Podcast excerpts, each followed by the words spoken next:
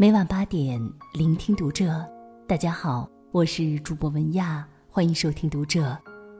今天要和大家分享的文章来自作者樊子涵。真正拉开孩子差距的，不是智商，而是这五个习惯。关注读者微信公众号，一起成为更好的读者。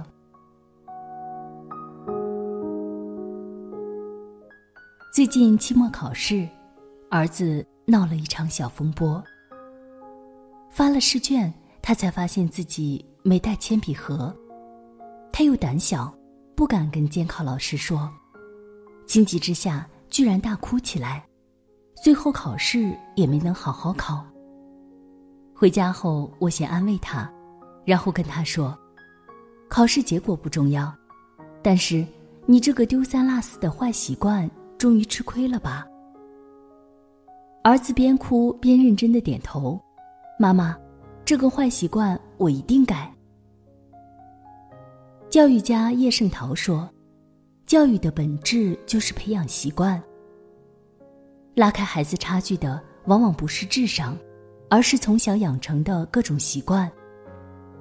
儿童阶段是培养习惯的最佳时期，一个好习惯能成就孩子，一个坏习惯。”则能伤害孩子。希望孩子们能在暑假养成这五个受益终生的好习惯。第一，守时，让孩子成为靠谱的人。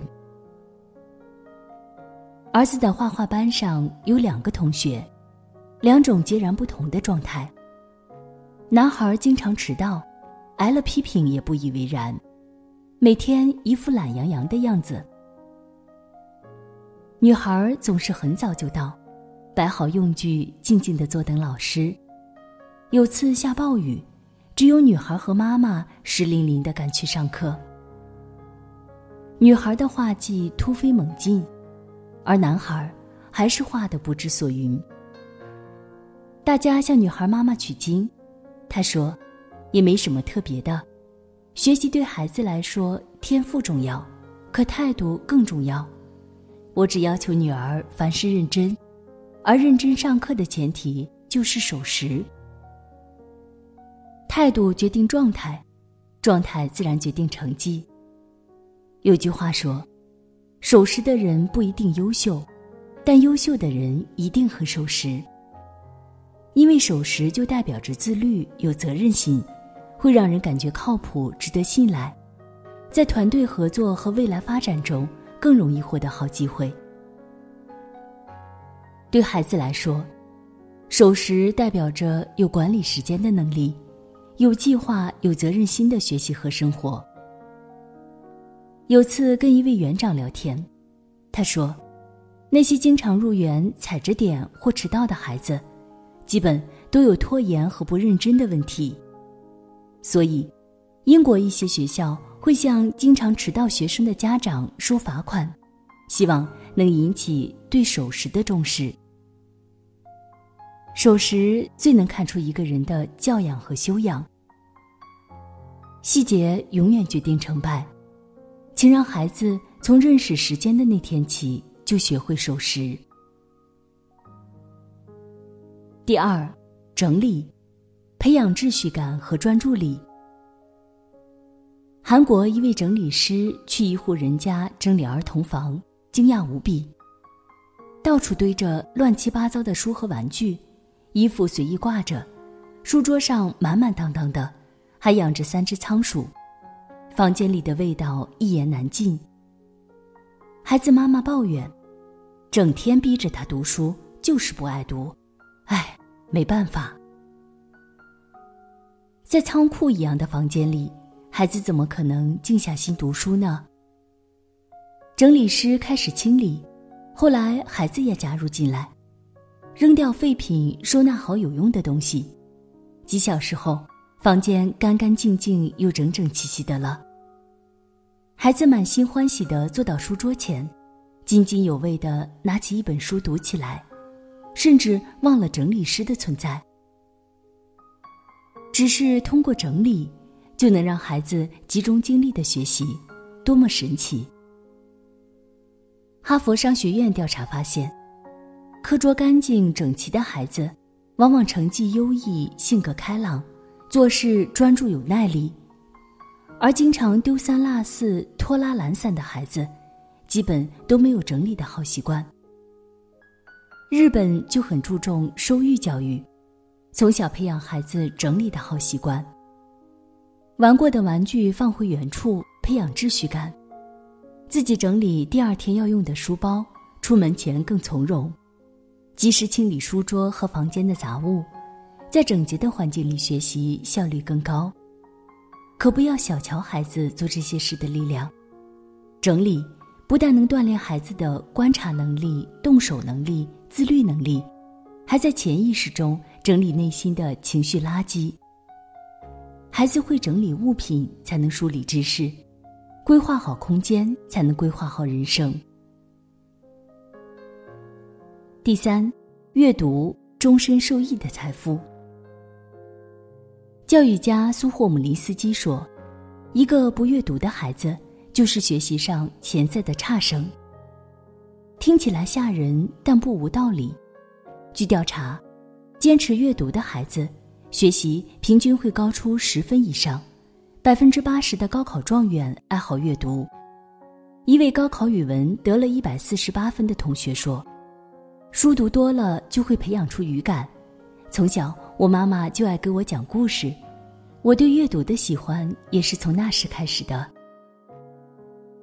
尹建莉说：“一个孩子与其他孩子拉开距离，最重要的手段就是阅读。阅读应始于胎教，妈妈边抚摸肚子边柔声朗读，让胎儿感知语言的节奏和韵律。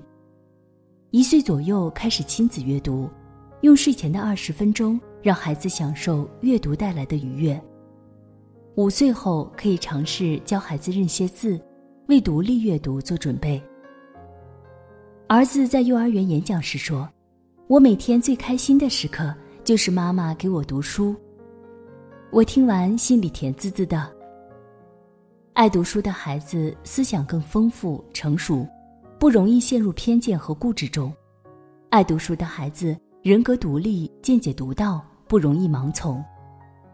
有位朋友，每当他觉得压力大的时候，就去书店转转，一杯咖啡，一本好书。片刻安宁，感觉力量又一点点回到身上。阅读不仅是一个好习惯，更是孩子洞察内心、感知生活的仪式感。第四，运动激发孩子的体能自尊。闺蜜的儿子上幼儿园中班，因为身材瘦小，总是有些胆怯不自信。闺蜜想尽办法鼓励。就是不起效。有一次，幼儿园玩跳远，儿子竟然得了第一名，得到老师和同学的赞扬围观。从此，儿子不但慢慢开朗活泼起来，跟同学交往也积极主动了。闺蜜问我原因，我说：“恭喜，孩子的体能自尊被激发了。孩子证明了自己的力量和能力。”建立起了在群体中的自尊和自信，这就是运动的魅力。脑科学家洪兰教授说，运动会刺激身体分泌多种积极物质，提升智力发展。孩子的思维能力、自控力、耐力、竞争力、合作力也随之提高。西方学校把体育运动视为精英教育，英国专家指出，对于一点五到五岁的孩子。要求每天运动或者活动至少三个小时，就是因为发现了运动的秘密作用。如果允许，可以让孩子从小坚持一种单项运动或团体运动。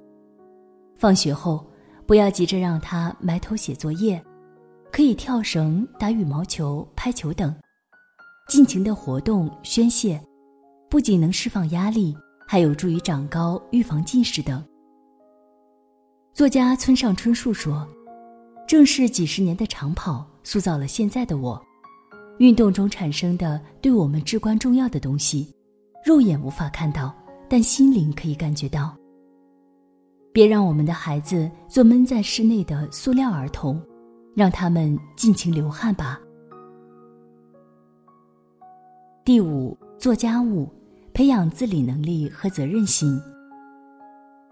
亲戚家有个男孩，从小娇惯，什么活都不干。上大学第一天，他就打电话求救，不会套被罩。不仅如此，他连袜子也不会洗，穿脏一双就买一双，放假回家总是拎回一大包脏衣服要妈妈洗。很多父母不想让孩子做家务，怕烫着、碰着、累着，也怕做不好给自己添麻烦。你只管学习，其他都不用管。这句话是不是很熟悉？可是，衣来伸手，饭来张口，不但教不出好孩子，还特别容易让孩子丧失责任心。哈佛大学用二十年做跟踪。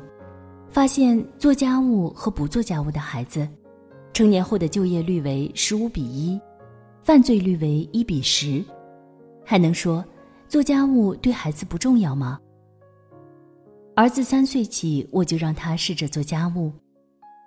洗碗够不着，他就踩个小板凳；洗的菜里经常还有泥土、枯叶，我们也不责怪。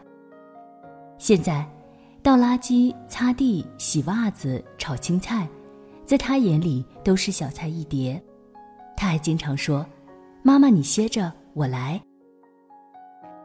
每当有人夸奖，儿子也喜滋滋的，那种欢喜让我也骄傲无比。孩子，并没有我们想的那么娇贵、弱不禁风。放手让孩子做家务吧。这样，他们才能体察父母的辛苦和不易，懂得什么是付出和回报。日本女孩阿花，五岁就学会了做所有便当和大部分家务。她的妈妈希望女儿能自食其力，将来无论走到哪里、做什么，都能很好的生活下去。这不正是我们对孩子的期望吗？曾国藩有家训。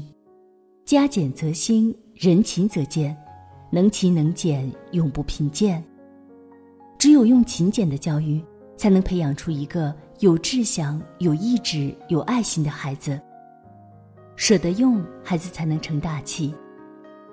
心理学家赛德兹说：“人如同陶瓷器一样，幼儿期就好比制造陶瓷器的粘土，给予什么样的教育，就会成为什么样的雏形。”父母给孩子金山银山，都不如教他养成受益终身的好习惯。从小养成这些好习惯的孩子，会有独立的思想、健康的体魄，能够珍视丰盈的内心，也能体察他人。长大后，成为一个自信而有力量的人。有能力的孩子会飞得高，有好习惯的孩子才会飞得远。